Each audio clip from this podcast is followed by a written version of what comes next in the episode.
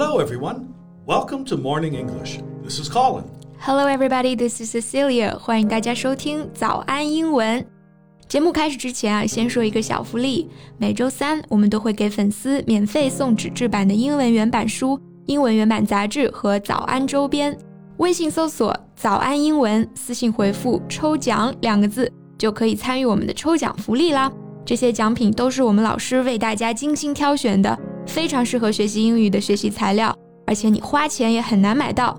坚持读完一本原版书、杂志，或者用好我们的周边，你的英语水平一定会再上一个台阶的。快去公众号抽奖吧，祝大家好运！Colin，问你一个问题啊，你相信世界上所有的父母都爱自己的孩子吗？Yeah. Seriously? Yeah. Why? I just don't believe all parents like their children. 其实我在这点上，嗯，存疑哈。Well, that's because you've never been a parent. If you have your own child, you will know. No, personally, I totally get it. I am loved by my parents, so I know how it works. I believe I am capable of loving. 但是世界上真的有很多人让我觉得啊，他们真的不配为人父母，也不懂去爱。Mm, well, that's true. I remember reading uh, this piece of news about someone tossing his son and daughter out of a window. Yeah, because he has an affair. Right. Uh, I can barely call him a father. I can hardly call him a human, actually. 没错，真的是禽兽不如哈。Unfortunately，像这样残忍杀害孩子、虐待孩子的新闻，在互联网上可以说是屡见不鲜啊。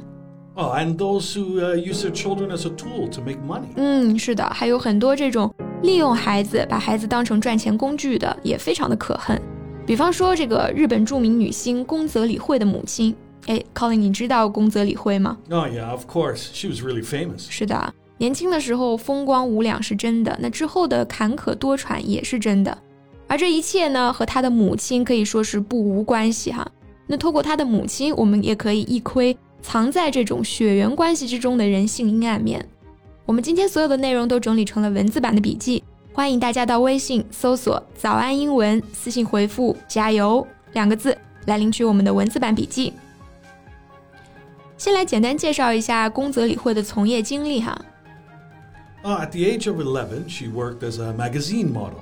After entering show business at the age of 15, she became the most popular starlet in Japan. 嗯，十五岁正式进入演艺圈，已经收获了相当大的知名度了。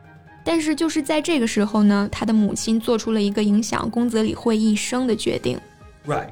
Her mother persuaded the 18 year old to take nude photos for an album. And listen how she sugarcoated this. Beautiful things should be left in the beautiful moment. How absurd is that? Very absurd. 美好的事物要留在美好的当下。这句话是劝人拍裸照的时候用的吗？那很明显哈，这个母亲就是在强行美化这件事情。刚刚 Colin 用到的这个词 sugarcoat 什么意思呢？sugar 我们知道它是指糖，那 coat 做动词呢，有给某物涂上一层，用某物覆盖某物的意思。比方说 cookies coated with chocolate 就是指外面涂有一层巧克力的曲奇饼干。Right. So sugarcoat originally meant to coat an item of food with sugar. Now it also means to do something that makes an unpleasant situation seem less unpleasant. Right，大家可以想象一下啊，给一件本来不太愉快的事情裹上糖衣，是不是就是美化、粉饰这件事情的意思啊？所以呢，sugarcoat 做动词，它就表示美化、粉饰的意思。 Okay, let's not sugarcoat this. She is just trying to sell her daughter. Yeah. Uh, this parasitic mother even tried to send her underage daughter to the director's room in exchange for opportunities. I like it that you use the word parasitic. 大家还记得前年大火的电影《寄生虫》吗？它的英文名呢就叫做 Parasite，表示寄生虫或者说像寄生虫一样的人。所以呢，parasite 的形容词形式就是刚刚说的这个 parasitic，重音放在第三个音节上，parasitic。if you describe a person or organization as parasitic, you mean that they get their money or other things from people without doing anything in return. 嗯，也就是像寄生虫一样依赖别人生活。用在宫泽理惠的母亲身上，真是再适合不过了哈。Yeah, but at the same time, the mother was also very manipulative. she took full control of her daughter's life and career. 确实，她取代了这个宫泽理惠的经纪公司，一手掌控她所有的商业演出。所以呢，你刚刚说她非常的 manipulative，这个词的动词原形是 manipulate，它表示操纵、控制，加上形容词词尾 eve，manipulative 就表示善于操纵的、会控制的、会摆布人的。Yeah, if someone is manipulative, he or she is skillful at influencing somebody or forcing somebody to do what he or she wants, often in an unfair way. I think we have another word for that kind of people control freak, right? Yeah, a control freak is a person who always wants to be in control of their own and others' lives and to organize how things are done. 嗯，也就是我们说的控制狂。 uh, in this mother's case, the problem might be more serious, but she definitely showed strong desire to control every part of her daughter's life. Yeah, including her marriage, of course. 没错，就是在和这个著名的相扑选手贵花田宣布订婚之后的两个月，由于母亲的反对，宫泽理惠就宣布解除婚约了。Because the mother doesn't want her to give up her career and stop making money. 没错啊，这之后呢，理惠呢就患上了抑郁症和厌食症。一米六七的身高，体重跌至不到四十公斤。那一九九四年的九月，他在酒店用水果刀划开了自己的左腕动脉，幸好助理及时发现，把他送去医院抢救，才捡回了一条命。So in 1996, she had to announce that she temporarily quit the entertainment industry and went to the United States for treatment. And at that year, she was only 20 years old. 哎，真的是让人不禁扼腕叹息哈。Fortunately, she's strong enough to bounce back. 嗯，是的，好在她又足够强大哈，重新振作了起来。这个 bounce back 字面意思来看呢，是弹回来、反弹，对不对？那其实呢，它也用来表示一个人重整旗鼓、重新振作起来。Right. Here we say she bounced back because several years later she came back as an actress again. Yeah, she must have been really brave to do so, getting on with her career. 要继续从事这份工作，肯定不是一个简单的决定哈。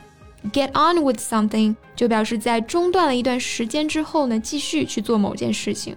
So she really managed to turn the tables. Now she is an acclaimed actress, awarded many prizes for her excellent acting skills. 有点像这个甄嬛从甘露寺回来变成钮祜禄甄嬛那种感觉哈。所以这个 Colin 说他 turn the tables，把桌子转了过来。 其实呢，就是形容一个人扭转局势、反败为胜的意思。So what did she do during the years to turn the tables? Well, according to her, two things: reading and painting. 哇哦，原来读书和画画有这么神奇的力量啊！Anyway, we should all feel happy for her, right? Now she got rid of the control of a mother and has her own daughter. She loves her family and is loved by them. 相信对于当初那个十几岁就经历了爱情破灭的女孩来说，这是最好的安慰。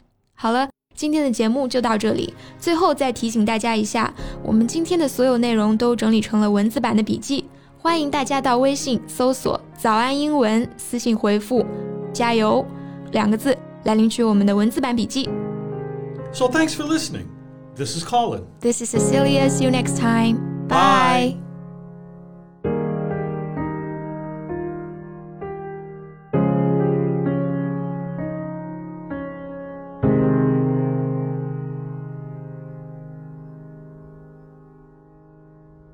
This podcast is from Morning English. 学口语就来早安英文。